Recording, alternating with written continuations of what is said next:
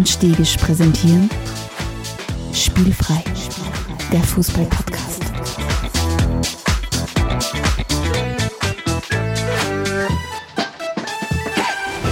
Herzlich willkommen zu einer neuen Folge von Spielfrei, dem Fußball-Podcast direkt aus Graz. Und mir gegenüber dein, mein alter Freund und Kupferstecher Stefan Adelmann. Hallo Stefan. Hallihallo.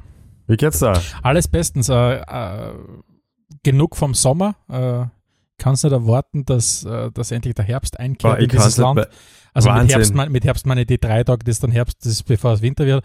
Aber äh, mir steht der Sommer hinaus. Ich kann es nicht mehr aus, also ich halte es wirklich nicht mehr aus.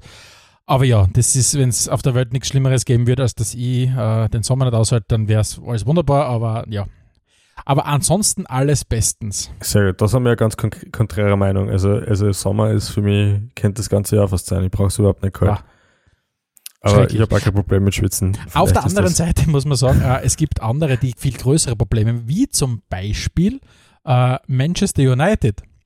Das die- ist eine schöne die, Überleitung. Die haben ganz andere Probleme, als dass es einfach nur für zu Hass ist im Moment. Und ähm, genau um diese Probleme werden wir uns heute ein bisschen annehmen. Äh, die heutige Episode 87 trägt den Titel United im Krisenmodus. Ähm, und wir werden uns anschauen, äh, wie es passieren hat können, dass von diesem, ja, wenn man so will, einstigen Weltvorzeigeklub, äh, was, was dazu geführt hat, dass das eigentlich mehr als Zirkusabteilung mittlerweile daherkommt. Und ja, und dem wollen wir heute ein bisschen auf den Grund gehen. Du meinst, wenn, wenn, wenn du denkst, es geht nicht mehr, kommt von irgendwer, wo United her. Genau, und mit Weil- irgendeiner verrückten Geschichte genauso ist Es geht, es geht eigentlich fast kaum. Man denkt sich, es geht nicht mehr verrückt und dann lassen sie sich noch was einfallen. Also für Comedy-Autoren wäre es schon schwierig, glaube ich. Ja. Aber gut, zuvor schauen wir natürlich immer, was in der Welt so passiert. Und gestern ist ja gleich mal richtig umgegangen in England. Ein London Derby stand an, Chelsea gegen die Spurs. Und abgesehen davon, dass das eine sehr interessante Partie war, die gar nicht so unverdient 2 zu 2 ausgegangen ist, finde ich, war es vor allem geil, wie die, wie die Trainer abgefächert haben. Inklusive, glaube ich, dann zum Schluss dann sogar rote Karten für beide Trainer. Und irgendwas, was der Tuchel im Interview dann noch gesagt hat, ist auch ist noch under review. Das heißt, es könnte sein, dass ihn da sogar noch härter trifft. Aber schon ziemlich gut, oder? Aber Also, es ist gestern richtig, richtig energiegeladen gewesen, die Partie. was also, war denn da los eigentlich? Du hast sicher das ganze Spiel gesehen, Ja, oder? eben ein Spiel angeschaut. Ich meine, die, die, es hat immer wieder mal so, so äh, wie soll ich sagen, so Seitenhiebe gegeben. Ähm, Mhm. Und ist ja grundsätzlich so, dass der Conte kriegt ja nicht den, den wärmsten Empfang äh, bei, bei Chelsea. Also es ist nicht so, dass der, obwohl er mit Chelsea eine Meisterschaft gewonnen hat, ist es jetzt Mhm. nicht so, dass du irgendwie die Chelsea-Fans sagen, ja, du bist eine absolute Vereinslegende und deswegen sind wir nett zu dir. Die, das hat immer wieder schon in den letzten Jahren immer wieder schon äh, diese, diese äh, Seitenhiebe gegeben. Und was du insgesamt in der Chelsea-Spurs-Partie hast, das war über lange Je- Zeit ja überhaupt keine große Rivalität. Also Chelsea gegen Spurs war, war halt so ein London Derby, das du gespielt hast. Und da hat Mhm. es ja dieses, dieses, das hast du sicher damals auch mitgekriegt, dieses ähm, legendäre Derby gegeben vor, boah, wie lange ist es jetzt daher? Fünf Jahre mittlerweile, wo die Spurs äh, damals in ihrer Höchstform äh, unterwegs waren, äh, kurze Zeit ja auch im Rennen waren, sogar um die Meisterschaft waren, sonst Zweiter waren hinter City. Äh, ich glaube, hinter City war das, oder was? Ja, ist wurscht. Und da hat es ja dieses legendäre Derby gegeben, das dann komplett ausgeartet ist. Man nennt es nur mal die Battle of the Bridge, wo, wo, wo ja äh, rauest gespielt worden ist und wo ja dann auch rote Karten austeilt worden sind und so weiter. Und in dem Spiel hat damals, haben damals die Spurs jegliche Chance auf die Meisterschaft verloren. Und seither, also die, die, die, in der, in der Spurs-Community gibt es ja quasi die Zeitrechnung vor Battle of the Bridge, also die, keine Ahnung, die 100 Jahre davor und, Mhm. und die, die Zeitrechnung nach Battle of the Bridge. Und, und das hat einfach dazu geführt, dass in den letzten Jahren das, äh, das sie hochgeschaukelt hat ein bisschen. Dann war die, die, diese Konstellation mit, mit, mit Conte jetzt da. Und auch der Tuchel dürfte irgendwas gefrühstückt haben, was ihn extrem, glaube ich, äh, Energie geladen hat, weil aus Ja. dem ist es wirklich raus explodiert, wenn man so will, während der Partie. Ja, aber beim Tuchel, da hat er halt dann den Deutschen wieder ausgelassen, weil da ist ja halt das Hefer dann übergegangen. Das ist für mich irgendwo habe ich heute gehört, so wie, wie wenn ein Nachbarschaftsstreit eskaliert, weil einer halt voll auszuckt und die Nerven schmeißt und so ist das beim Tuchel dann vor allem bei dem Handshake zum Schluss Ja. auch vorkommen. Er hat mir jetzt in die Augen geschaut, er hat mir geschaut. Ja, und der Handshake ist ja komplett. Also für also. alle, die es nicht gesehen haben, es hat, es hat, wie gesagt, es hat schon die, die ein oder andere Rangelei während dem Spiel gegeben und dann war das Spiel vorbei und die Spurs haben ja relativ spät den Ausgleich erzielt mit, äh, durch Harry Kane. Und da war eben dieses, das obligatorische Aufeinandertreffen der beiden Trainer und Ja. offensichtlich, wenn es richtig überliefert worden ist, hat ja dann der Duchel eben aus besagten von dir angesprochenem Grund, weil ihm der Conte nicht in die Augen geschaut hat, die Hand vom Conte festgehalten. Und das hat dann zu dieser awkward Situation geführt, dass er einfach nicht auslassen hat und plötzlich, also das war jetzt nicht einfach so ein bisschen schupfen, die waren kurz davor, dass sie sich gegenseitig richtig niederknüppeln, die zwei. Da Ja. muss man dazwischen gehen und ja, es war wow. Ja, ich- Zweiter ich Spieltag und es ist richtig umgegangen. Ich hätte mein ganzes Geld auf den Konto gesetzt Ja, ja, in der Erfahrung, definitiv. muss ich sagen. Ich, würde in einem, in einem, in einem, ich glaube, der, der, der Duchel wäre gut, wenn es darum geht, davon zu laufen vom anderen, aber ich traue dem Duchel nicht zu, dass er einen, Ja, ein One against One gegen Conte äh, gegen oder so. Italian Stallion. Wer werden allgemein der Trainer in der Premier League? Oder na, fangen wir mal nur an, in der Premier League, wo du sagen würdest, auf den würdest du alles im, im 1 gegen 1 setzen. Ich glaube ich glaub tatsächlich Klopper. Ich glaube, Klopper hat erstens einmal einen entscheidenden äh, Vorteil in seiner Physis.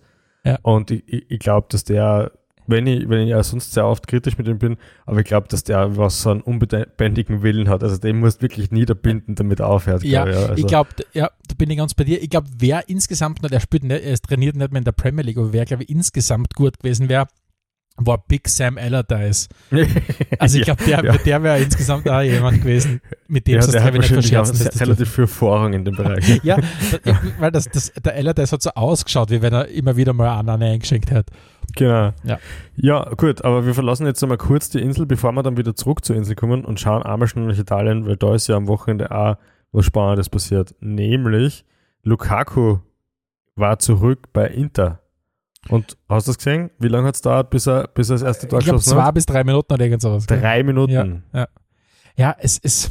Vielleicht kommt jetzt irgendwann drauf, ich meine, er dürfte er dürft insgesamt schon ganz gut verdienen äh, durch seinen Vertrag bei Chelsea, aber vielleicht kommt er irgendwann drauf, dass er einfach nicht überall funktioniert und dass er vielleicht, ich meine, er hat damals äh, im Premierenspiel jetzt da für Chelsea in der letzten Saison ja auch getroffen äh, bei Arsenal, aber, aber vielleicht, vielleicht ja, funktioniert es jetzt wieder bei Inter und vielleicht merkt er einfach dann, dass er vielleicht doch in Italien bleiben sollte. Ja, es war auf jeden Fall interessant. Inter hat dann, glaube ich, in der 95. Minute noch das 2-1 Siegestor geschossen. Äh, sonst Serie A ist, ist bombastisch losgegangen, muss wirklich sagen. Anatovic hat am Wochenende schon getroffen. Leider 1 zu 2 verloren gegen Lazio.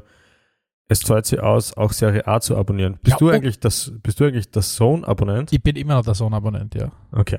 Ja, Hauptsächlich sogar wegen der Serie A, ja. Ja, Ähm, und ab und zu das ein oder andere Barca-Spiel, weil da ist mir einmal interessiert dran, ob der Laden jetzt dann implodiert oder nicht. Aber um, um jetzt nochmal kurz bei, äh, in der Serie A zu bleiben, äh, und dann wollen wir ja eh gleich so weitergehen zu unserem Schwerpunktthema, aber um nur kurz in der Serie A zu bleiben, die Roma, äh, Mhm.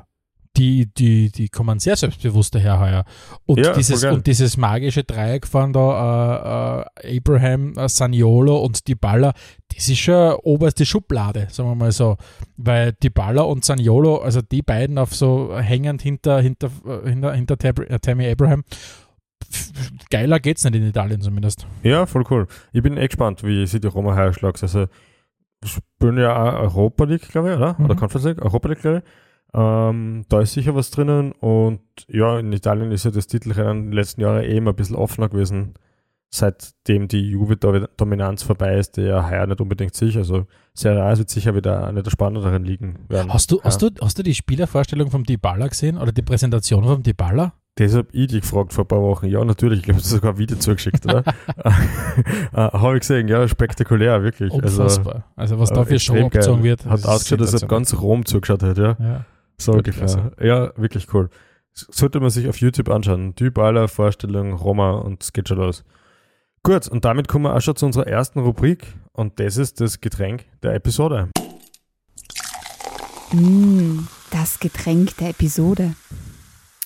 Stefan, ich habe heute was mitgebracht und zwar ist das Getränk der Episode gesponsert von meiner Mama, ja. weil... Meinst meinst du die Mama oder der Frau? Meine Mama. Okay. Nein, ich sage tatsächlich nur zu meiner Mama, Mama, zu meiner Frau sage ich nicht Mama. So. Also egal, ob wir 17 Kinder haben oder nicht, aber das reißt nicht ein bei mir. äh, na, meine Mama hat uns mitgegeben, nämlich auch für dich, einen Hollersaft. Da, danke schön. Erfrischendes Getränk für Ja. den Sommer, ja. Aufspritzen mit ein bisschen Soda, wenn man hat, oder Mineral. Und geht schon los. Bei Eiswürfel eine. Ja. Und für mich auch immer wieder Rätsel, ich weiß nicht genau warum, aber in meiner Familie zum Beispiel gibt es, seit ich mich erinnern kann, gibt es immer Hollersaft. Das, das ist immer, immer lagernd. Also Holler ist Hollunder für alle, die nicht aus der Oststeiermark sind, so wie wir zwei. Und irgendwie, irgendwer in der Verwandtschaft macht das immer. Keine Ahnung warum, aber es ist so. Das ist so ein Ding, ja. Sehr erfrischend, kann man auch gut mit Wein mischen, wenn man mag, ja, wenn man es ein bisschen spritziger mag. Und ansonsten auch sehr gut alkoholfrei genießbar. Gut, und damit, Stefan, bleibt das nächste der Hinweisblock. Wir müssen sagen, äh, dass uns die Leute, wenn es geht, irgendwie liken oder bewerten sollen, unseren Newsletter abonnieren können, wenn sie das mögen. Und wir freuen uns am aller, allermeisten, wenn ihr irgendwem anders von uns persönlich erzählt. Egal jetzt, ob ihr sagt, das sind zwei Trottel, das müsst ihr sich anhören oder das ist ein cooler Football-Podcast, da könnt ihr ruhig dranbleiben. Wir freuen uns so oder so. Ich freue mich über jedes Like, das wir kriegen. Genau, ja. Und wenn ihr uns irgendwas persönlich zum Sagen habt, dann könnt ihr das jederzeit machen, indem ihr uns eine E-Mail schreibt an redaktion.spielfrei.at und alle, die das machen, wissen, dass wir da wirklich sehr aktiv sind und die Themen, die wir von unseren Fans bekommen, auch versuchen, immer recht zeitnah einzubauen. Also kriegen wir dann immer Dankesfeed Dankesfeedback und so, dass wir da so schnell sind und wir wiederum freuen uns wirklich sehr drüber, wenn wir von den Hörerinnen und Hörern was hören. Ja. Genau, und, und weil wir, und weil wir äh, immer versuchen, die Themenvorschläge so schnell wie möglich umzusetzen, gibt es nächste Woche unser Special zur WM 2020. ah, das war ja, das war 2018 war es, ist ja wurscht. Macht nichts. Aber der Schmäh ist trotzdem aufgegangen, finde ich. Das passt gut. Ja, und dann kommen wir schon zur nächsten Rubrik und das sind die großen Zehn. wird die Sendung kosten. Die Großen, die Großen, die Großen. Zehn, ja, schau. Yes, ja. Heute haben wir die großen zehn Fußballtheater, Stefan. Das ist wieder, obwohl es so kurz ist, na, weil es so kurz ist, war es, war es ein Themenvorschlag von dir. Genau. Erklär uns mal, was die großen zehn sind und was, was es mit den heutigen großen zehn auf sich hat. Genau, für alle, die zum ersten Mal heute dabei sind, äh, bei den großen zehn geht es darum, dass äh, der liebe Alex und ich uns zu einem bestimmten Thema äh, unserer Wahl, üblicherweise, ähm, zehn Antwortmöglichkeiten überlegen. Der Alex hat fünf Antwortmöglichkeiten, ihr fünf Antwortmöglichkeiten, gemeinsam ergibt es die großen zehn. Äh, da haben wir schon die, die buntesten Themen gehabt, äh, Themen gehabt in den letzten äh, Jahren. Und heute geht es äh, rund um das Thema die großen zehn Fußballtheater. Und das ist natürlich angelehnt äh, an unser heutiges Schwerpunktthema, an Manchester United. Und äh, das Old Trafford, in dem ja Manchester United aktiv ist, hat ja auch ähm, den Namen oder den Beinamen Theater of Dreams. Und jetzt haben wir gesagt, okay, äh, wir überlegen uns jetzt da, welche Stadien oder welche Vereine hätten es sich noch verdient, so einen Beinamen zu haben. Das heißt, äh, Theater of irgendwas oder Theater von irgendwas. Und das war die Aufgabenstellung, die wir uns heute beide gestellt haben, wo wir Mhm. gemerkt haben, dann in der Ausarbeitung, das ist durchaus, da haben wir müssen überlegen. Ja, wie- das war gar nicht so einfach. Und, Und, aber und, wie so oft möchte ich euch alle einladen, weil ich weiß nämlich von vielen Gesprächen und Feedbacks, die wir wieder mal kriegen, ich weiß nicht, ob Feedback überhaupt mehr zu hat, ähm, vom Feedback, das wir kriegen von euch, dass ihr immer wieder mit überlegt, was dann eure Kandidaten wären. Also nehmt euch kurz einen Stift und ein Papier, wir geben euch kurz drei Sekunden Pause oder Zeit. also sonst druckt Pause, das geht auch, ja. Oder das Und auch so viel Zeit, wie es Und-. Und dann starten wir durch. Das heißt, ähm, es geht, sind die großen zehn Fußballtheater. Lieber Alex, äh, ich glaube, ich beginne. Du hast das letzte Mal, glaube ich, angefangen. Du beginnst, bitte sehr. Okay.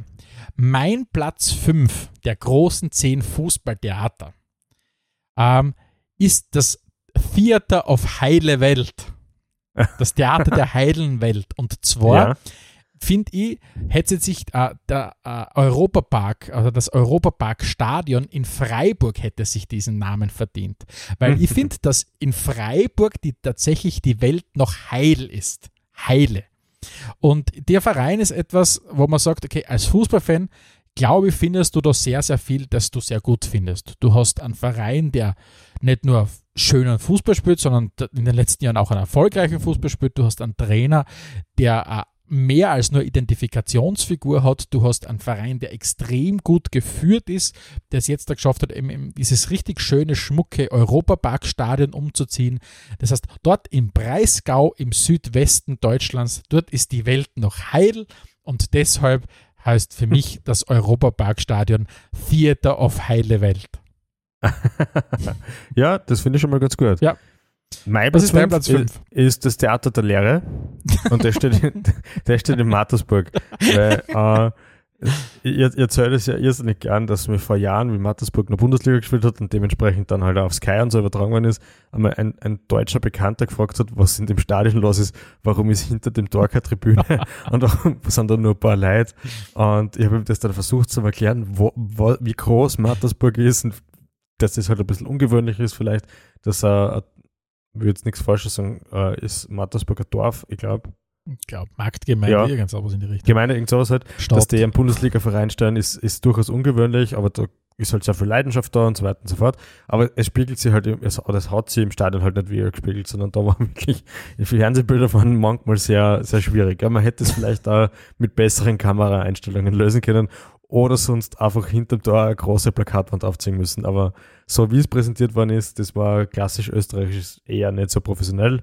Aber mit Theater der Lehre, da hätte man schon wieder ein bisschen einen Gefällt mir Kultfaktor gut. vielleicht. Das gefällt mir gut. Platz 4. Mein Platz 4 ist äh, das Theater of Old Memories, ähm, wie es Ihnen, äh, und zwar ist es das Volksparkstadion in Hamburg, weil ich glaube, es gibt keinen Verein, der so sehr von der alten Zeit und von früher lebt, äh, wie es der HSV tut. Ähm, und ich glaube, äh, deswegen hat, verdient er sich den Namen Theater of Old Memories. Mhm. Ja, finde ich gut. Er war jetzt seit die Wochen äh, im Gespräch, dass der eine wahnsinnige Investor vom HSV vielleicht ein Uwe Seeler Stadion machen will. Ne? Ja, ja, also er hat ja die Namensrechte gekauft, der Klaus Michael Kühne, der Mhm. 85-jährige Milliardär, der sein Geschäft mit, das er Geld mit, mit der Reederei verdient hat. Äh, Verrückt. Aber auf jeden Fall so 85 Jahre, er findet es noch immer wichtig, dass er Geld in den Fußball steckt. Also die Leute werden echt nicht schlauer, musst du merken. Äh, du bist Ja. 85 Jahre Milliardär und du steckst nicht mehr dein Geld in den Fußball. Was, soll hast du keine Leidenschaft im Leben? Soll, äh, wenn, ich, wenn ich Milliardär wäre, würde ich auch irgendwas im Fußball machen. Gar nicht, es wäre sicher komplett schwachsinnig, was ich machen werde. Ja, natürlich. Gar das ist. Das wär, vielleicht wären das sogar mal große 10. Was wir machen würden, wenn wir, wenn wir äh, Investoren im Fußball wären. Okay, Das sollten wir uns mal auf den Kopf gehen. Äh, wir gehen weiter auf meinen Platz 4 und das ist das, das vierte auf Sushi und der steht in Horn. Weil das, also ich hätte mir gedacht, dass es wahrscheinlich auf der Welt Fußballstadion gibt, wo man so ziemlich alles essen kann, unter anderem auch Sushi. Speziell natürlich in Japan habe ich mir gedacht, nachdem Sushi ja mehr oder weniger als Fastfood durchgeht in Japan, äh, habe ich mir gedacht, das wird in Stadien ganz normal sein. Aber dass in Österreich, in Horn, im Stadion Sushi gibt, das hast du mir erzählt, weil du warst vor Ort.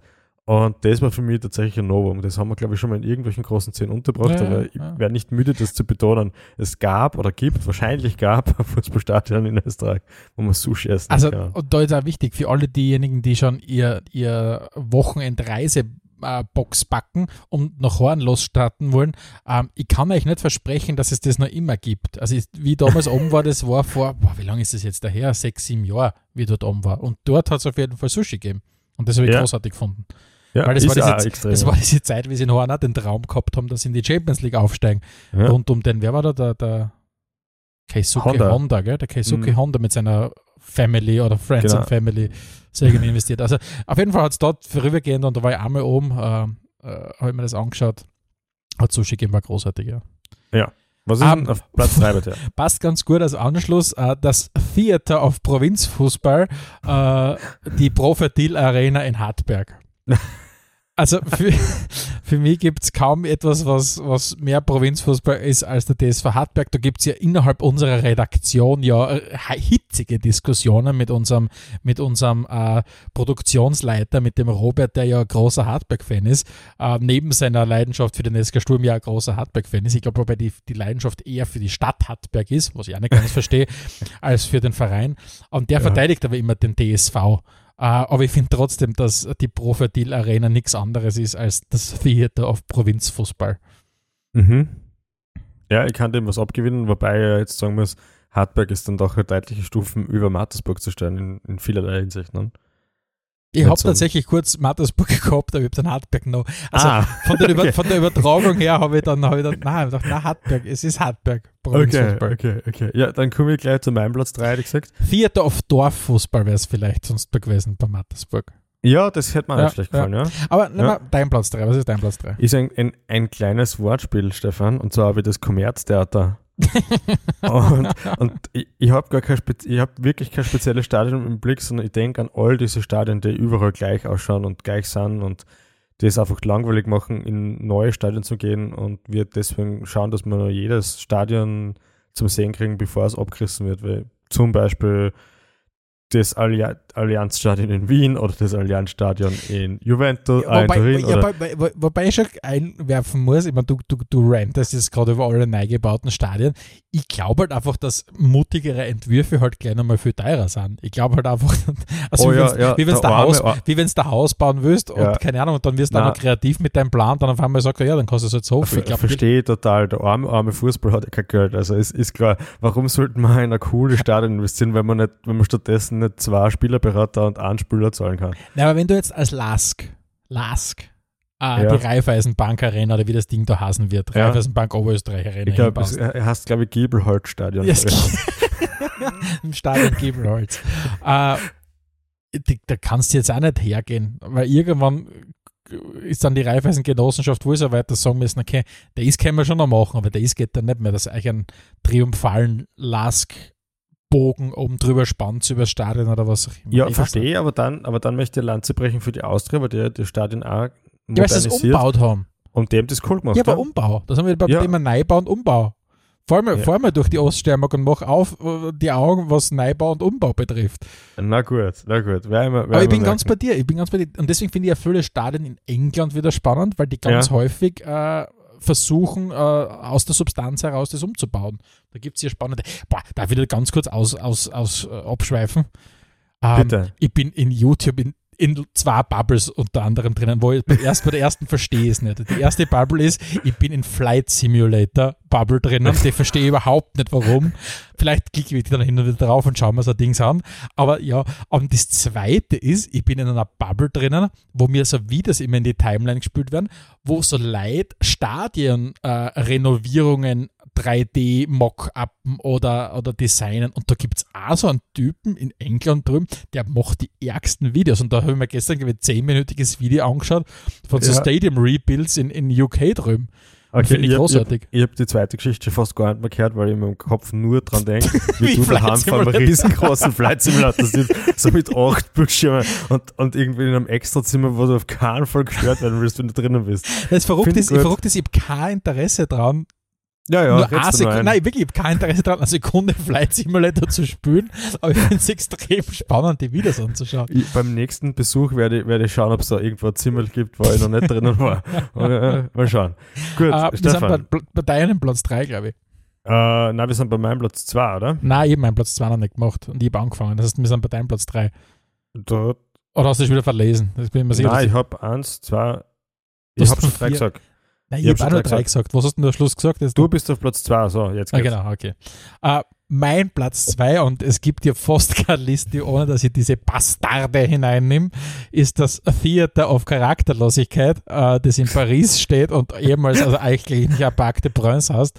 Aber ich wollte diesen, diesen Leuten nicht die Ehre zuteil werden, äh, dass auf Platz 1 sind, deswegen ganz nur auf Platz 2 das Theater of Charakterlosigkeit von PSG. Okay, ja, ich glaube, unser, unser PSG Unwohlsein ist gut dokumentiert. Äh, ich glaube, da gehen wir nicht näher Ich war letztens kurz davor, ein Kind, das ich nicht kenne, anzuschreien, weil es ein PSG-Level an hat. Boah, das ist mir auch schon so oft, habe ich mir auch schon gedacht. Wirklich, weil ich, ich wollte zubegehen zum Kind, wobei ich dann überlegt, ob ich, zum, Klischees. ob ich zum Vater zubegehen und dachte, nein, im Vater rede ich nicht an, weil dann schießt du mal. habe mir gedacht, äh, dann frage ich das Kind, was mit dem Kind los ist, weil es ein PSG-Leiberl anhat. Aber wirklich, du kannst ja nicht mit einem, na wirklich, du kannst ja nicht dein Kind mit einem Neymar-Leiberl herumlaufen lassen. Ja, jetzt haben sie wieder gestritten eine Woche, hast du gehört? Nein, ich Neymar will's gar nicht wissen. Mbappé sind auseinandergerissen worden, ne? Wer, wer, wer? Der Neymar und der Mbappé haben, Spiel- haben spiel- in der Kabine. Spielen die nicht in einem Team miteinander? Ja, das ist, ja, da spielt schon jeder für sich, keine Sorge. Also man sagt elf Mannschaften, also elf Teams in einer Mannschaft. Mindestens, Spannend, ja. okay. So, Platz 2 bei mir ist das Theater of Broken Dreams. Uh, Das steht in Neapel. jetzt bin ich äh, gespannt auf die Erklärung. Also gibt es mehrere Herleitungen. Eine ist unter anderem da- daran, wie bruchbudenartig leider Gottes das Ah, stimmt, ja. Diego Maradona Stadion, so wie es jetzt hier heißt, äh, äh, leider benannt ist. Und das andere ist halt, äh, vor allem in den letzten Jahren war Neapel immer mal wieder dran, etwas Besonderes zu reißen. Äh, Meisterschaften, die, die in den letzten Runden verspielt worden sind, Cupsiege, die sie nicht ausgegangen sind. Auch international haben sie Champions League nicht, aber, aber sonst recht gut gespielt ab und zu. Aber es ist tatsächlich nichts rausgekommen.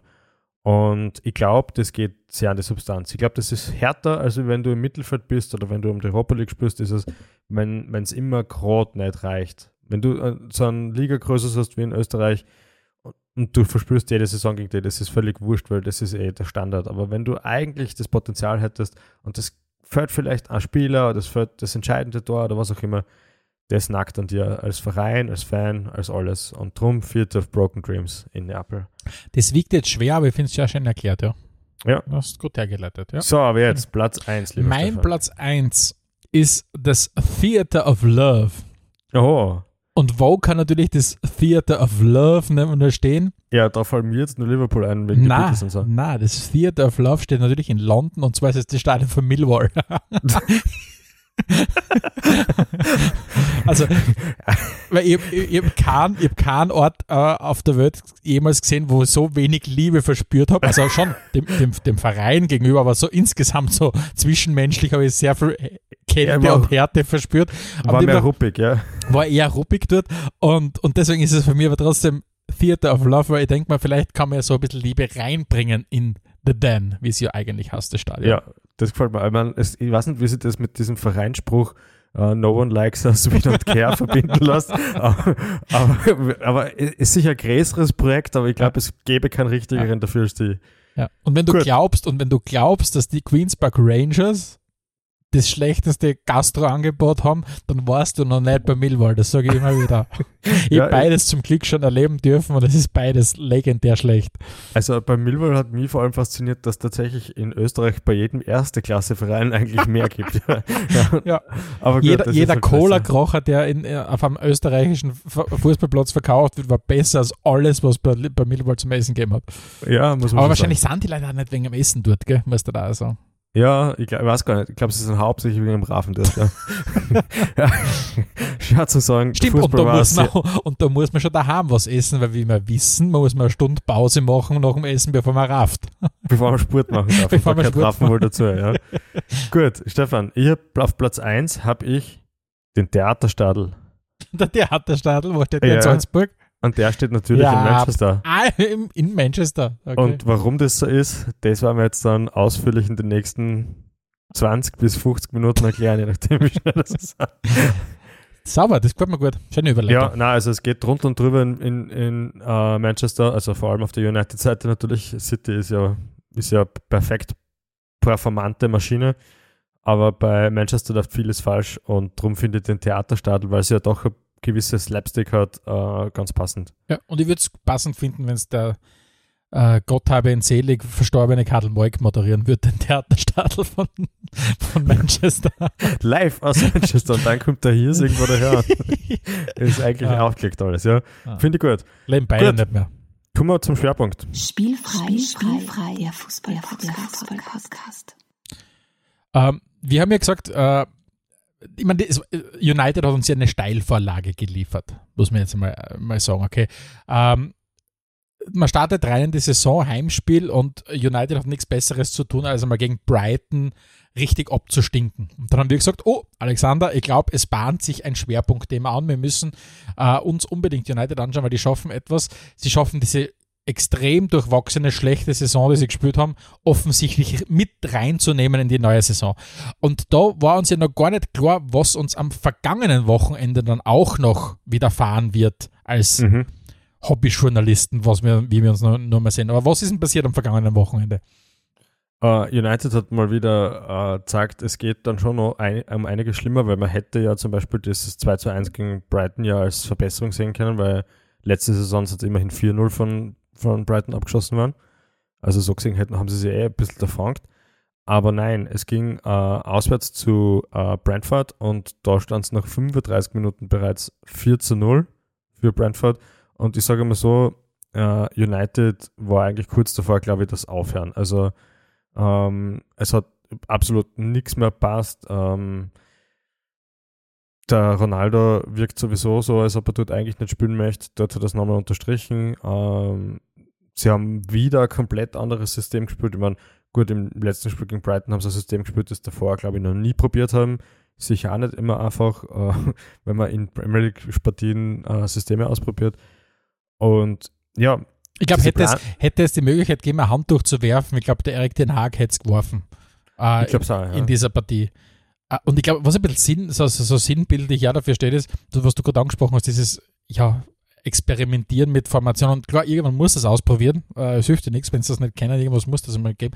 Aber dass du an Christian Eriksen in der ersten, in der ersten Partie gegen Brighton als hängende Spitze spielen lässt, das falsche Nein, und in der zweiten Partie als Sechser spielen lässt, zeigt auch, wie wenig eingespült das Ganze noch ist und wie wenig geschliffen die ganze Vorstellung vom, vom Den Haag noch im Moment ist bei United. Genau, und er ist jetzt schon sehr, sehr dünnhäutig, schmeißt die Nerven, stellt sich überhaupt nicht mehr vor die Mannschaft.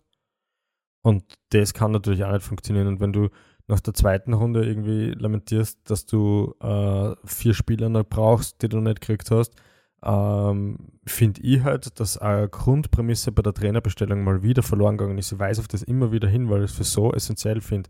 Wenn ein neuer Trainer kommt, muss die erste Frage sein, die ich dem Trainer stelle, kannst du mit den Leuten, die ich habe, mehr rausholen als der vorherige Typ? Weil wenn das nicht möglich ist, brauche ich einen Trainer nicht wechseln, weil wenn ich mal fünf Wunschspieler in einer, in einer Mannschaft einzaubern kann, dann ist es für jeden leichter, mit, mit 250 Millionen shoppen gehen und die Mannschaft zu verbessern und dann tatsächlich besser zu sein. Das zeigen eh ganz viele Vereine vor, wie gut dass das funktioniert. Ja. Das stimmt absolut. Und, vor allem- und dann vor allem hast du die, die Situation, dass die Leute oftmals geholt werden, um irgendwas umzubauen, aber ihnen dann nicht den, die, die Zeit gegeben wird. Also das ist ja das, ist- das, ist- das ist verrückt und deswegen bist du ja eigentlich genau dort, wo du sagst, deswegen müsstest du ja eigentlich den Leuten fragen, schaffst du es du mit dieser Rumpftruppe, egal wie rumpfig sie unterwegs ist und wie schlecht sie zusammengestellt ist, schaffst du es Mhm. trotzdem besser zu sein. Und das muss man jetzt zumindest nach den ersten zwei Spielen sagen, schaut nicht gut aus jetzt einmal. Es schaut überhaupt nicht gut aus. Und ich weiß jetzt nicht, sollen wir jetzt schon ein bisschen in die Detailanalyse vom Kader gehen? Oder Absolut, gern, gern, gern, gern. Ähm, für mich bezeichnend ist dieser äh, Martinez-Transfer in der Innenverteidigung, der von Ajax gekommen ist. Äh, der ist gelernter Linksverteidiger, kann aber auch äh, Innenverteidiger spielen und kann auch defensive Mittelfeldspieler spielen. Solche Spieler sind aktuell extrem viel wert, weil das eigentlich was war, was in der Vergangenheit halt vor allem im Angriff äh, Spieler braucht, äh, auszeichnet hat, dass sie mehrere Positionen spielen können. Und wenn du das in der Verteidigung kannst, dann ist das extrem viel wert für einen, für, für, einen, für einen Verein. Ja. Da ist wirklich der David der- Alaba ja fast schon ein Prototyp gewesen, muss man sagen. Das war eigentlich einer der ersten, der das wirklich so auf mehr, auf mehr als zwei Positionen perfektioniert hat, ja, oder mehr oder weniger perfektioniert hat. Ja. Und der Martinez spielt dann linker Innenverteidiger. Und das ist es aber so, wenn du hinten außer spielen willst, dann ist es tatsächlich wichtig, dass du einen dezidierten Linksverteidiger hast und einen dezidierten Rechtsverteidiger mit gewissen Charakteristiken, weil sonst geht der Spielaufbau von hinten schon gar nicht richtig los. Und der Nummer 1 Linksverteidiger bei United ist aber der Kapitän Harry Maguire. Hat die ganze letzte Saison gespielt und jetzt haben sie den, warum auch immer, der neue Trainer hat eigentlich perfekt passt, um den endlich mal als Kapitän abzulösen, um zu sagen, ja, der spielt vielleicht nicht mal jedes Spiel von Anfang an, aber na, legt sich schon wieder fest auf diesen Kapitän. Gut, jetzt hat er einen neuen linken Innenverteidiger mit dem Martinez, der jetzt links spielt, weswegen der Maguire rechts spielen muss. Und der Varan, der vermeintlich der beste Innenverteidiger ist, den United hat, spielt gar nicht. Ja? Und, und da geht schon los. Diese Unstimmigkeiten, das, da, da merkst du, das hat alles kein Hand und Fuß. Der, der Martinez ist da, weil er Ajax-Spieler ist und weil er den Haag gut kennt. Ja, aber gut, genau, das muss man ja ganz kurz ausholen. Er hat ihn ja quasi mitgebracht. Erik Den Haag war ja in der letzten Saison der Meistertrainer von, von, von Ajax und er hat quasi den ja teuer mitgenommen, um was waren es, 55, 60 Millionen Euro oder So in Richtung, in die Richtung. Und äh, jetzt quasi sieht er sich wahrscheinlich gezwungen zu sagen, okay, ja, den habe ich jetzt gerade, ich habe gerade den Verein darauf aufmerksam gemacht, den müssen wir unbedingt haben, jetzt muss ich ihn quasi auch spielen lassen. Und Aber warum nicht als defensive Mittelfeldspieler, wenn er das eh kann? Es versteht kein Mensch. Ja, das- versteht das macht- das macht- Eriksen. Das äh, lief ja da eine steile Vorlage. Du bist halt im Mittelfeld bei United so gut besetzt, da brauchst du brauchst den Martinez Ja. nicht auf der, auf der Weil- 6. Weil da kommen wir natürlich dann schon zur nächsten Baustelle. Nicht? Jetzt kannst, wenn du wirklich ein bisschen, ein, bisschen, ein bisschen frech bist, dann sagst, der Eriksen ist ein, ist ein verbesserter Mata, weil er ein bisschen jünger ist, ansonsten ziemlich ähnlich ist. Dafür hast du halt den Abgang von Pogba gar nicht kompensiert und die Tatsache, dass United auch letzte Saison eigentlich schon gute Mittelfeldspieler gefällt hat, die ist auch überhaupt nicht berücksichtigt. Und der Eriksen, so gut er als Spieler vielleicht auch sein mag und so, so gut er sich ja äh, erholt hat, Den braucht United überhaupt nicht aktuell. So einen Spieler brauchen sie jetzt nicht. Ja? Da, da gibt es 17 Positionen quasi, wo sie vorher was machen hätten müssen, bevor sie einen Eriksen holen. Den haben sie halt geholt, weil die Gelegenheit da war sozusagen. Und, und so opportunistisch wirkt halt alles, was United macht, ja, weil äh, der Cavani ist weg, der Ronaldo will weg und es gibt trotzdem, es gibt nicht einmal eine Idee für einen Stürmer. Die Idee in Anatovic, die dann irgendwie auch in die Öffentlichkeit gegangen ist, ist sofort weggelacht worden von jedem Experten. Da kommt dann noch oben drauf, dass eine Mannschaft, die sowieso nicht funktioniert, wie aktuell United, keine Spieler braucht, die auch noch ein bisschen schwierig sind. Und bei aller Liebe zum Anatovic, ganz einfach ist er nicht. Absolut, ja. Und dasselbe gilt für, für den Rabiot, den sie jetzt vielleicht äh, von Juve holen. Der ist auch schon verschrien als ein absolut schwieriger Spieler, der von seiner Mutter vertreten wird und, und die seine Karriere lenkt quasi. Und, und alles ist einfach schwierig unter den Tüten. Der soll jetzt United, United aus, dem, aus dem Dreck ausziehen. Es wird nicht funktionieren. Du brauchst da erprobte Spieler, die durchaus vielleicht 50, 60 Millionen kosten und da kannst du zwei, drei holen und dann verbesserst du qualitativ die Mannschaft und den Rest ergänzt mit Jung Jugendspielern. Aber da, möchte so jetzt, aber da möchte ich jetzt reingrätschen, weil jetzt sagst du, jetzt sagst du nämlich was Wesentliches und zwar sagst du, äh, da hole ich mir Spieler, die etablierter sind und so weiter. Wer geht da denn da noch hin? und das ist jetzt nicht meine exklusive Meinung, sondern das sagt unter anderem Gary Neville. Äh, da hat sich dieses, äh, also die, dieser letzte Spieltag der Premier League hat ja für einige Highlights gesagt. Wir haben schon vorher schon angesprochen, das Duell Tuchel gegen der Infight Tuchel gegen Conte. Und es ja. hat eine, eine legendäre Diskussion auf Sky gegeben zwischen Gary Neville und Jamie Redknapp. Ähm, wo der Gary Neville mal losgerantet ist, fünf, sechs Minuten und das liefert, das werden wir heute auch noch ein bisschen besprechen, warum es da gegangen ist.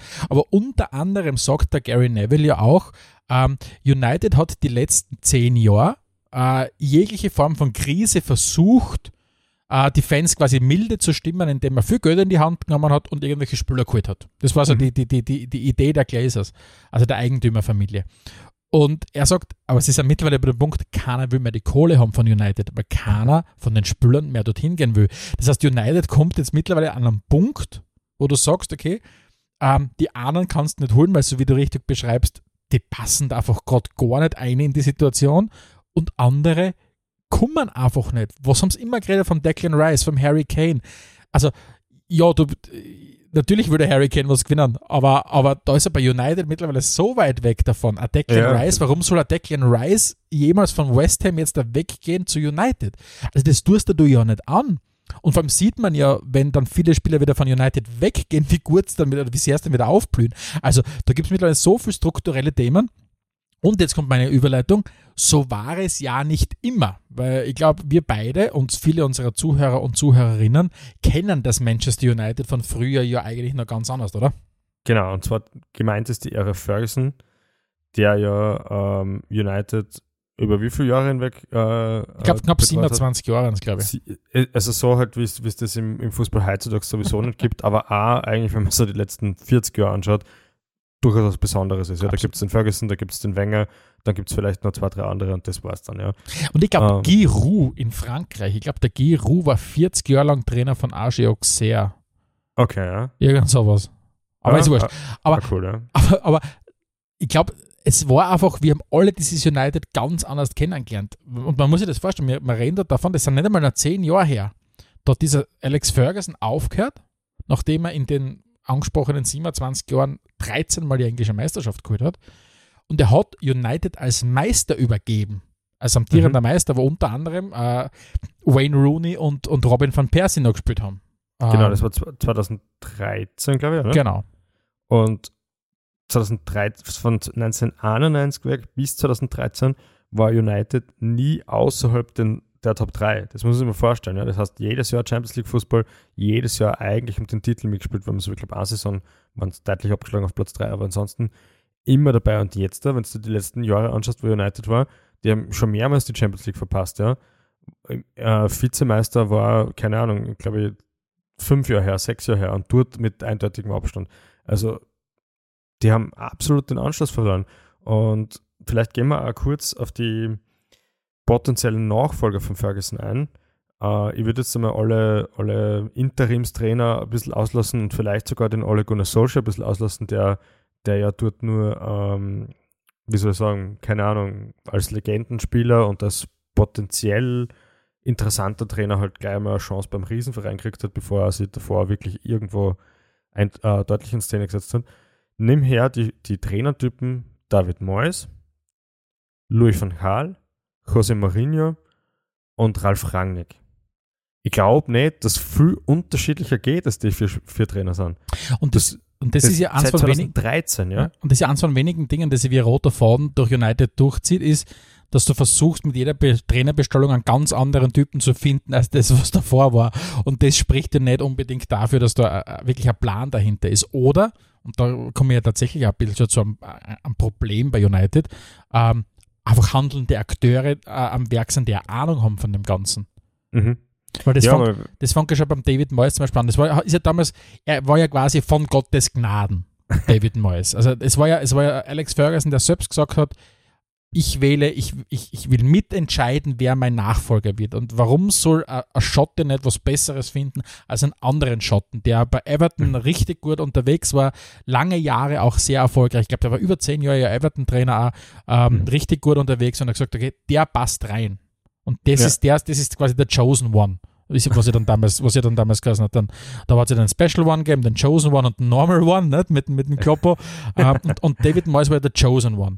Und was ist dann passiert? Dann David Moyes heuert an am 1. Juli 2013 also beim amtierenden englischen Meister und ich sagen alle, boah, ja, ähm, kann der das überhaupt nicht? Also kann David Moyes United, weil zu dem Zeitpunkt nicht nur der sportlich größte Club der Welt, sondern auch äh, Englands, sondern auch einer der wirtschaftlich stärksten Clubs aller Zeiten und, Mhm. und, und der Welt überhaupt. Das heißt, United war immer unter den Top drei, vier Clubs, wenn es darum gegangen ist, um, den, um, um, den, um das Umsatz, das der Verein oder der Club erwirtschaftet. Und jetzt hast du Genau. plötzlich David Moyes. Und jetzt da spulen wir zwei Monate nach vorn, 1. Juli bis äh, Ende August und Ende August st- steht quasi nach der ersten Transferperiode Marwan Fellaini als einziger Transfer. Den, der damals neue, äh, neue Chief Executive, und das ist ja das, das, ist ja das Verrückte, ähm, der Ed Woodward, der ist ja eingesetzt worden 2013 von den Glazers, von der Eigentümerfamilie, der aber nichts mit Fußball zu tun hat, der ist ein Investmentbanker und plötzlich war für die Verantwortung fürs Transfergeschäft gehabt hat. Und quasi du stehst als David Moyes da und kannst da am Schluss stehst du mit Marwan Fellaini als Spieler da. Und jetzt versuchst quasi deinen Spielstil äh, umzusetzen. Und das hat einfach auch nicht funktioniert. Also er ist überhaupt Ja. nicht unterstützt worden. Aber United natürlich in ihrer Weitsichtigkeit, sie haben halt versucht, die, die Ferguson-Ära so gut wie möglich in eine wirkliche neue Ära überzuführen und haben den David Moyes gleich mal mit einem 10-Jahres-Vertrag ausgestattet. Also offiziell läuft der nächstes Jahr aus, ja. Tatsächlich? Ja, Okay. Ich meine, er wird wahrscheinlich mittlerweile draußen sein, weil er Job mittlerweile hat. draußen. Der Wirklich, das habe ich nicht gewusst, okay. Ja, ja, genau. Und äh, nach zwei Jahren war es dann, na, nach einem Jahr war es tatsächlich ja, aus. Na, aber ja, ja. einem einzigen Jahr was aus, ja. Und es geht halt dann so weiter. Der Van Gaal hat zwei Jahre gekriegt, der Mourinho hat zwei Jahre gekriegt, der Solskjaer hat mehr oder weniger zweieinhalb Jahre oder so gekriegt, der Rangnick hat, glaube ich, 15 Tage gekriegt oder so offiziell. Inoffiziell waren es ein paar Monate mehr. Aber ich habe keine Ahnung, was der Rangnick, was der Rangnick bei United genau jetzt durchbringen hat dürfen und was nicht. Viel war es, glaube ich, nicht. Und ich glaube, wir müssen uns da jetzt einmal ein bisschen anschauen, weil du schon, äh, du hast den Woodward schon an, angesprochen, du hast kurz die Gläser schon angesprochen. Ich glaube, wir müssen uns echt einmal anschauen, was da äh, abseits des Sportlichen da verwurstelt worden ist rund um United. Na, es ist ja, es ist ja jetzt, wir, wir, wir können ja in Echtzeit den, den Fall eines Giganten ja miterleben. Also den, den schon von mehrmals schon angesprochenen, äh, ja, Größus des englischen Fußballs, einer der umsatzstärksten Vereine der Welt und plötzlich kompletter, kompletter Zirkushaufen. Und immer wird, das ist, ja- das ist ja nichts Neues, äh, immer im Zentrum der Kritik steht die Eigentümerfamilie, die Familie Glaser. Äh, da hat der Malcolm Glaser, äh, der hat damals sein Vermögen mit, mit Immobilien gemacht und so weiter, ist groß im Sport investiert gewesen. Und, und das ist das Wesentliche, die haben schon relativ früh angefangen, ähm, in den Verein zu investieren. Und die besitzen den Verein, also sind schon lang Eigentümer des Vereins. Weil oftmals hat man das Gefühl, es ist alles schlecht worden, seit die Glazers am Werk sind. Aber das stimmt ja nicht. Denn die Familie Glazer hat den Verein schon seit 2005 gehört der, der Familie der Verein zu 100 Prozent. Mhm. Ähm, ich meine, mittlerweile sind es nur mehr 70 Prozent und so weiter an Aktien, die, die, die, sie, die sie haben. Aber das heißt, selbst zu höchst erfolgreichen Zeiten war war der Verein schon in, äh, im Eigentum der Familie Glazer. Nur hat man halt einfach trotzdem den Sir Alex Ferguson gehabt, der die große Koryphäe war, die quasi sportlich alles dominiert hat und vor, sportlich alles vorgegeben hat. Aber erst mit dem Ende von der Ära Ferguson hat man angefangen, diese strukturellen Defizite äh, erst zu bemerken, dass dort eben nie jemand eingesetzt wird. Und dieser Ed Woodward, der im 2013 als, als Geschäftsführer eingesetzt war, hat sich bis zuletzt, und der ist Ende 2021, also Anfang 2021, na, plötzlich Anfang dieses Jahres äh, aus dem Amt gejagt worden, hat er sich immer geweigert, einen Sportdirektor einzusetzen. Das heißt, United hat seit Ferguson weg ist ein Riesenloch an sportlicher Kompetenz und das haben sie nie aufgefüllt, sondern Geschäftsleute aus den USA, die mit Investmentbankern aus England zusammengearbeitet haben, die haben die Entscheidungen getroffen und das hat einfach nicht funktionieren können. Hat auf keinen Fall funktionieren können und eine kleine Besonderheit in der ganzen finanziellen Struktur gibt es natürlich schon. Äh, man mag es jetzt als clever bezeichnen, aber natürlich auch als sehr fragwürdig. Und zwar hat, haben die Glazers ja hauptsächlich den Verein mit geborgtem Geld gekauft, also anstatt, anstelle, wie man das sonst kennt, dass Investoren Geld in einen Verein investieren, haben sie von anderen Leuten Geld genommen, damit den Verein gekauft und mit den Gewinnen des Vereins tilgen sie jetzt da hauptsächlich eigentlich die Zinsen aus diesem, aus diesem Kredit, den sie da aufgenommen haben. Genau. Und das ist ja, das ist ja der, der Punkt, den du gerade ansprichst, ist ja einer von diesen Punkten, über die der, der Gary Neville ja unter anderem auch so rantet. Ja. Weil er sagt, es gibt diesen Mythos, dass die Glazers viel Geld reinstecken in den Verein, wie es beispielsweise Abramovic lang gemacht hat oder wie es halt, keine Ahnung, jetzt da, äh, die Saudis dort und dort machen oder ja. die Kataris dort und dort. Und er sagt, das ist einfach eine Lüge, weil es genauso ist, wie das du beschrieben hast. Sie haben insgesamt 800 Millionen Pfund ausgegeben für Aktien von United, um es quasi zu 100 Prozent im Eigentum zu haben. Mhm. Und davon 500 Millionen sind für Fremdkapital, äh, sind in Form von Fremdkapital finanziert worden. Und so wie du sagst, du baust dir quasi ein Konstrukt, du kaufst dir eine der wertvollsten Marken als Sicherheit quasi für das Fremdkapital nimmst du das Vermögen, das der Club selber hat und, und zahlst quasi die ganzen Rückzahlungen mit dem laufenden Umsatz, den United erwirtschaftet. Das heißt, ja. das ist im Prinzip aus, aus wirtschaftlicher Sicht machen sie es extrem schlau, nur aus Fußballsicht natürlich ein kompletter Husarenritt und ein Katastrophenakt für den Verein, weil natürlich dem einher äh, auch geht, dass überhaupt kein Interesse da ist, in den Verein zu investieren. Man merkt das zum Beispiel extrem gut am Old Trafford Stadion. In den letzten zehn Jahren sind ungefähr 25 Millionen Pfund in Sanierungsarbeiten geflossen. Ja. Es gibt Schätzungen, dass 250, 300 Millionen in akut investiert werden müssten, um das Stadion, das wirklich anfängt zu rosten, wo es Berichte gibt von Mäusen, die herumlaufen auf der Tribüne und am Spielfeld, äh, um das einigermaßen wieder zu sanieren, geschweige denn jetzt herzugehen und das Ding zu erweitern. Das war einstmals eines der besten Stadien auf der ganzen Welt. Old mhm. Trafford war der Inbegriff von einem modernen Stadion. Mhm. Und das ist über 20 Jahre nicht angegriffen worden, weil die einfach, die, die Glazers, und deswegen natürlich kann man sagen, dass, äh, inwiefern rechtfertigt es, dass die am, am Spielfeld dann so scheiße spielen gegen Brentford und so weiter. Das Problem ist, das hängt halt alles zusammen. Wenn du eine Eigentümerschaft hast, wo kein Fußball-Leidenschaft, kein Fußballinteresse, kein Fußball-Know-how da ist, sondern nur ein wirtschaftliches Interesse. Und das ja. ist ja bei ihnen vorherrschend, weil sie nehmen im großen Stil raus, äh, sie zahlen ja. sie ja üppigst Dividenden selber aus. Ähm, aber kein Interesse da ist zu sagen, ich würde es als Fußballmarke weiter etablieren, weil das Orge ist ja das, so scheiße United sportlich unterwegs ist, umsatzmäßig funktioniert das Radeln, läuft es immer noch. Sie sind ja. immer noch unter den umsatzstärksten Vereinen der Welt. Und man deswegen ist es für sie so interessant oder immer noch lukrativ für die Glazers. Ja, man, man, kann eigentlich sagen, über dem ganzen Verein hängt ein großer Business Case und solange der aufgeht, genau, genau. Und der äh, geht noch immer auf. Weiter. Der geht noch immer und auf wir sprechen in dem Zusammenhang ja gern von so, so Fußballfirmen und wenn es um Fußballfirmen geht, dann ist United wahrscheinlich wirklich tatsächlich auf Platz 1. Du hast dir das ja ein bisschen angeschaut in Zahlen. Na, absolut. Also du, du, du, du hast, du hast, also im, im, im, im, also es gibt bis jetzt nur die, die Zahlen für die Saison 2020, 2021. Das haben wir natürlich Corona-Hits drinnen gehabt, aber sie waren damals auf, immer auf Platz 5 mit 558 Millionen Euro Umsatz. Ähm, sie waren schon mal deutlich höher, es war alles vor Corona und so weiter und man kann davon ausgehen, dass die Zahlen jetzt auch wieder deutlich steigen werden. Aber sie nehmen sich im großen Stil Dividenden raus, sie sind dann zwischendurch auch einmal hergegangen und haben quasi Aktien, von die sie selbst besitzt haben, ähm, verkauft und haben es quasi angefangen 2012 an der New Yorker Börse zu handeln, haben aber davor den schlauen Move ihrer Meinung nach gemacht, die Aktien zu unterscheiden in Klasse A-Aktien und Klasse B-Aktien. Sie selbst besitzen alle Klasse B-Aktien, die Glazers, weil im, im Board von, also im, im Vorstand von, von United sitzen ja, glaube ich, sechs oder sieben Leute aus der Familie Glazer. Mhm. Die bekanntesten sind ja der Joel Glazer und so weiter, weil der Malcolm Glazer, der Patriarch in der Familie, der ist ja schon gestorben 2014. Genau. Ähm, und, und sie alle besitzen Klasse B-Aktien äh, hauptsächlich. Äh, und das hat einfach das zehnfache Stimmrecht. Das heißt, bei allem, was relevant ist, haben sie sich ein Konstrukt geschaffen, dass sie weiterhin die Kontrolle über den Verein äh, haben können, indem sie einfach ihnen reichen 70 Prozent der Aktien, aber dafür können sie 30 Prozent der Aktien äh, haben sie, äh, öffentlich handeln können und damit wieder, keine Ahnung, Geld äh, zu lukrieren, das dann mal wieder nicht in den Verein gegangen ist. Und das heißt, was sie da gemacht haben, indem sie einen ein, Investment Case zusammenbaut, so unsexy, dass das klingt, wo sie quasi kaum etwas aus eigener Tasche zahlen müssen, aber sie insgesamt einen Verein finanzieren, der einer der größten Marken ist. Und wenn es dann irgendwann ein Angebot kommen wird, dann haben die, keine Ahnung, äh, äh, vielleicht ein Angebot, weil geschätzt wird es immer noch mit 4,5 Milliarden Euro, der Verein, der Wert des Vereins.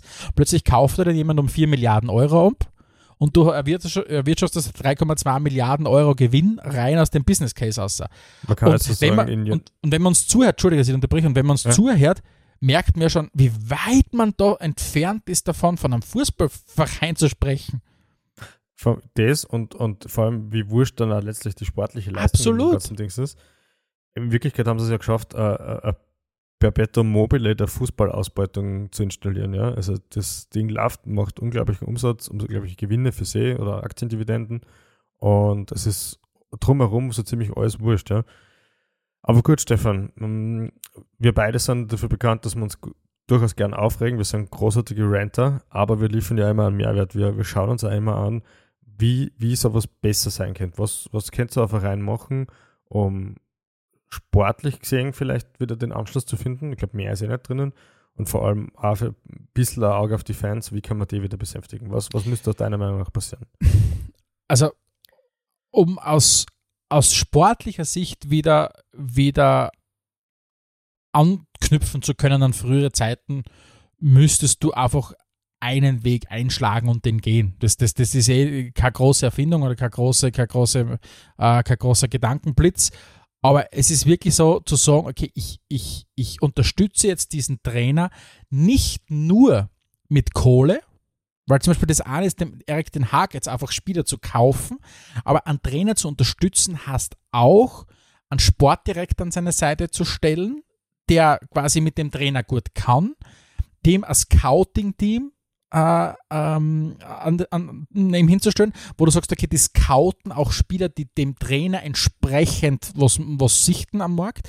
Weil United ist ja, ist ja nicht nur hergegangen und hat, hat seit über zehn Jahren die Rolle des Sportdirektors nicht besetzt, sondern sie haben genauso die, sind in die Leiterfahrung gelaufen im Bereich Scouting, im Bereich Fitness und so weiter. Also extrem viele Trainer, Scouts sind davon gekommen und die sind alle nie nachbesetzt worden. Es gibt keine Struktur für Scouting. Das heißt, es wird willkürlichst nach Spielern gescoutet. Ähm, es, es, führt dazu, dass, dass Scouts den Lisandro Martinez, den du schon angesprochen hast, äh, oder Martinez, gescoutet haben von United, gesagt haben, der passt nicht zu uns und trotzdem kommt der Spieler, weil der Trainer gerne hätte. Das mhm. heißt, da weiß die eine Hand nicht, was die andere Hand macht. Und das heißt, du musst einen Weg, von dem du überzeugt bist, und das muss ein spielerischer Weg sein, um so quasi die Fans zu besänftigen, weil das eine ist sportlich oder erfolglos unterwegs zu sein. Das andere ist ja bei United es gewohnt waren, sehr guten Fußball zu spielen, ist dann auch noch schier anzuschauenden Fußball zu spielen. Ja, das heißt, du müsstest dich für einen Trainer entscheiden, zu sagen, okay, das, was du machst, finden wir gut und wir akzeptieren es, äh, dass man, keine Ahnung, diese ein, zwei Jahre, wie man es ja überall anders auch hat, diese ein, zwei Jahre vielleicht der Erfolg nicht da ist, aber wir gehen den Weg kompromisslos. Und zur Seite stellen, wirklich sportliches, sportliches Know-how im Verein. Das kann diese eine Person unmöglich machen.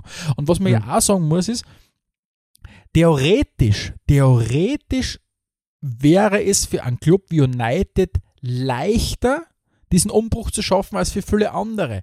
Weil die haben so eine finanzielle Kraft, United, auch immer noch, dass du sagst, okay, zumindest auf der, wenn es darum geht, welche Spieler hole ich mir, tut sich ein Verein für United viel, viel leichter mit 150 Millionen im Jahr, 200 Millionen im Jahr zu investieren in einen Transfersumme und sagen, okay, ich hole mir jetzt ein paar neue Spieler. Das heißt nicht, dass du die Spieler wegkriegst, weil das ist ja das Verrückte. United hat 33 Spieler im Kader. Mhm. City hat 25. Das heißt, United hat extrem viele Spieler noch immer, die einfach, ähm, du hast Leute dabei wie an Martial, an Lindelöf, an Bailly, die alle kaum eine Rolle spielen, die immer noch mehrjährige Verträge haben. Erst jetzt, Ende dieser Saison, läuft der Vertrag von Phil Jones aus, den man noch mal aus welchen Gründen auch immer einen Fünfjahresvertrag gegeben hat, obwohl der vor fünf Jahren schon nicht mehr gespielt hat. Ja. Das heißt, du müsst, theoretisch kannst du den Umbruch aufgrund deiner finanziellen Macht, die du hast als United, schnell vorantreiben. Aber es braucht eine Strategie von einem Trainer gemeinsam mit einem Sportdirektor, gemeinsam mit einem Scouting-Team, wo man hingehen will. Und das widerspricht halt einfach nur der, der, der, der, der Ansatz, den die Glazers verfolgen, weil für die ist es viel, viel wichtiger, so PR-Aktionen wie ein Cristiano Ronaldo zu holen. Und da sind wir wieder bei dem Thema, Ronaldo ist kein sportlicher Zugang. Natürlich liefert er Tore und so weiter, aber das ist rein nur um den Business Case gegangen. Also ich glaube, beim Ronaldo muss man, da teilt sich die Meinung überall, finde ich. Und natürlich ist auch für uns das ein bisschen schwierig zu beurteilen, weil das ist der Topscorer bei United, ja, das darf man nicht, darf man nicht vergessen. Der hat letztes Jahr mit Abstand am meisten Tore geschossen, war der einzige Spieler, der im zweistelligen Bereich Tore geschossen hat bei United. Ähm, wenn du sagst, du willst mit dem weitermachen, weil du dem halt auch schon einen Vertrag gegeben hast, dann wirst du eine, zwei Sachen machen müssen. Du wirst einerseits ein Spielsystem aufstellen müssen, das für ihn halbwegs passt. Und das Zweite, was noch viel wichtiger ist, ist, du wirst überlegen müssen, wer ansatzweise die Rolle vom Ronaldo übernehmen kann, wenn der Ronaldo in der aktuellen Saison nicht da ist oder spätestens in der nächsten Saison überhaupt nicht mehr da ist. Das heißt, Genau. wenn, wenn du diese Weitsicht hast, dann, dann ist das schon mal ein, ein guter Schritt in die richtige Genau. Richtung. Und da, und da wären wir zum Beispiel jetzt bei dem Punkt, so wie du gesagt hast, äh, wenn du jetzt einen Trainer holst, muss, der- muss eine Frage sein, schaffst du es mit dem Kader äh, besser zu sein, als was, das, was wir davor haben? Das finde ich absolut richtig, diese Frage. Und wenn du dir den aktuellen Kader anschaust, dann kommst du nicht an Ronaldo vorbei. Das heißt, Genau. du musst sagen, Erik Den Haag, es ist schön, was du für Strategien und für Pläne hast, aber wir haben Cristiano Ronaldo im Kader. Und entweder kriegen wir ihn weg oder wir haben ihn die ganze Saison. Und wenn wir ihn haben, dann wollen wir ihn nutzen. Und wir können nicht um ihn herum arbeiten, weil das wird nicht gehen, solange du einen Ronaldo äh, im Team hast. Der ist ne? einfach als Typ, als Marke so dominant. Wenn du den nicht spielen lässt, so wie es jetzt am ersten Spieltag hier war gegen Brighton, wo er dann eingewechselt worden ist, dann hast du sofort die Fans, die aufbegehren. Und, Ja. und, und das heißt, du, du müsstest sagen, okay, wir gehen jetzt daher dieses Jahr, versuchen wir aus dem alles rauszuholen und ab nächster Saison, vielleicht ab Winter beginnen, fangen wir den Kader gemäß unseres Plans umzubauen. Aber dafür, dafür bräuchtest du Leute, die, die verstehen, wie der Fußball funktioniert. Und, und, und das kann kein Investmentbanker sein. Jetzt haben sie Mhm. zwar, da, da, da ist mittlerweile eh ausgetauscht worden, der, der Chief Executive, und, und jetzt ist eh seit, seit Februar der, der Richard Arnold als, als Chief Executive an Bord, aber der ist genauso keiner aus dem Fußball. Das Ja. heißt, du hast wieder das, du hast wieder das Problem, es, es herrscht Dominanz von Leuten, die keine Ahnung vom Fußball haben. Mhm. Und das, Und- das, kann beim, das kann bei einem Landesligisten in Österreich genauso ein Problem sein wie bei United. Und das ist es einfach auch, wirklich. Ja. Und, und das nächste, was ja bei United nach wie vor irgendwie dafür steht, wie, wie, wie weit weg das ja von der Realität sind, ist halt, dass sie immer wieder in jeder Saison den Anspruch haben, diesmal wollen wir vorne mitspielen. Absolut. Und das wird heuer nicht funktionieren und das wird nächstes Jahr nicht funktionieren, egal was sie da an Transfersummen in die Hand nehmen. Da braucht es einen langfristigen Plan und, und das kann nur sein, punktuell dich mit, mit etablierten Spielern zu verstärken, ansonsten auf äh, Scouting zu setzen, auf Nachwuchsspieler zu setzen und wie du sagst, vor allem vor allem äh, eine Spielphilosophie, die mit dem Trainer abgestimmt ist. Ja, weil eben, wenn die erste Frage an einen, an einen Trainer ist, kannst du mit der aktuellen Mannschaft besser sein? Die nächste Frage müsste, hätte sein müssen, wie schaut das aus, wenn der Ronaldo bleibt? Wie schaut das aus, wenn der Ronaldo geht? Und wofür bist du eigentlich? Ja? Also all diese Szenarien, die man jetzt hat, hätte man ja schon längstens abdecken müssen, weil der Ronaldo spielt natürlich sehr spürperfekt, ja. Dem wird vorgeworfen, dass er nicht äh, fit genug ist. Und was macht er beim Aufwärmen? Er trainiert, äh, er wärmt ohne Leiberlauf, ja. Mhm. Um alle Nein, zu sagen, wie fit das er ist. Ja. Ja, Also ja. Du kannst an, also an, an in, Infight gegen Ronaldo kannst in dem Sinne nicht gewinnen, ja. Und deswegen bräuchtest du mehrere handelnde Akteure, die an einem Strang ziehen, ähm, um, um a- mehr Angriffs- oder, oder die einzelne Person ein bisschen aus, der, aus, dem, aus dem rauszunehmen. Weil du, und das ist eben wirklich tatsächlich ein Vorteil, den du im deutschsprachigen Markt hast oder im deutschsprachigen Raum, äh, vielleicht ist es in anderen Ländern auch so, ich weiß es vor allem aus dem deutschsprachigen Raum, wo du sehr prominente Sportdirektoren hast und Sportvorstände, die auch Ja. einmal sie hinstellen und einmal das abkriegen. Das schaffst du nicht als Erik Den Haag wo United eine Riesennummer ist und das Ganze allein abzufedern, geht nicht. Aber was werden, wenn die Bayern Umbrüche gemacht haben? Warum ist das gegangen? Weil du im Zweifelsfall einen Trainer arbeiten hast lassen, weil sie vorn der Sportverstand hingestellt hat. Und Mhm. die kriegen genug Knüppel. Und das hast du eben nicht bei United oder allgemein im, im Ja. englischen Fußball. Und deswegen sind diese Umbauarbeiten so, so schwierig. Und man muss ja auch dazu sagen, es ist ja nicht so, dass United einfach nur stagniert. Die werden schwächer, während City und Liverpool marschieren, während Arsenal viel richtig gemacht hat, während Tottenham anfängt wieder äh, immer mehr Dinge richtig zu machen, die dann vor allem infrastrukturell vorausgeeilt sind. Da sind wir wieder bei Mhm. dem Punkt, wo, Alle wohin- Vereine nämlich, ja. alle, alle. Vereine. Und, und, und Chelsea hat jetzt auch, äh, wie soll ich sagen, die haben zumindest personell haben die Leute, die, die eine Ahnung haben von dem Ganzen. Mhm. Und, und mit, mit einem Peter Cech, der lange und, und so weiter als technischer Direktor unterwegs war. Aber United muss, muss schauen, dass sie nicht eingeholt werden sportlich von Mhm. anderen. Und irgendwann kommt der Punkt, wo die Strahlkraft von United als Marke nachlässt und dadurch auch die Wirtschaftlichkeit von dem Business Case. Und dann ist irgendwann der Punkt kommen, wo die, wo die, die, die, die Glazers das Ding vorher noch schnell verkaufen müssen oder irgendwann draufkommen, dass wirklich vielleicht was falsch machen. Jetzt habe ich zum Abschluss noch drei Trivia-Fragen, die einfach um, um einzuordnen, wie es jetzt weitergeht. Äh, ich soll dir alle drei Fragen stellen und du gibst beantworten oder wirst du immer eine nach der anderen haben? Ich merke, man kann nicht drei Fragen auf einmal. Okay, erste Frage. Äh, bleibt der Ronaldo oder geht er? Ähm, ich glaube, er bleibt. War es das für den Hack schon oder kann sie der, hat der, bleibt der länger als eine Saison? Ähm, ich glaube es, also ich glaube, ich würde es ihm wünschen, ich würde es ihm zutrauen, dass er die Person sein könnte, aber ich glaube, dass er gehen wird, das dann relativ zeitnah. Das Okay. war ja das Crystal Palace vor ein paar Jahren, was Fra Frank de Boer, fünf Spiele oder irgend sowas. Ja. Ich befürchte, dass der, die kommende, der kommende Gegner von United, Ja, Liverpool, geht's- Liverpool auswärts. Weiter, ja. Und gratuliere, kommt, ja. gleich mal, kommt gleich mal Arsenal und dann kommt City oder so. Also gratuliere. Also das, das, na, also ich glaube einfach, die werden der nach, nach fünf, sechs Spielen wird der weg sein. Ja, Ronaldo wird noch da sein, Den Haag wird weg sein. Okay, und meine, meine dritte Frage an die ist, wo, wo ist United am Ende der Saison? Was, was, was für ein Tabellenplatz? Ich, sie werden nicht nur katastrophal unterwegs sein, aber ich glaube Achter, Siebter, Achter. Okay. Ähm, Also ihr- vielleicht, vielleicht, na ja, Entschuldige. Ihr hättet gesagt, ihr gesagt, Ronaldo bleibt, da bin ich bei dir. Ja. Das geht einfach nicht aus, wer soll den nehmen, ja? Wenn sie den Vertrag nicht auflösen und er in die MLS oder so geht. Also wenn er in Europa bleibt, sage ich mal, dann, dann bleibt er bei United.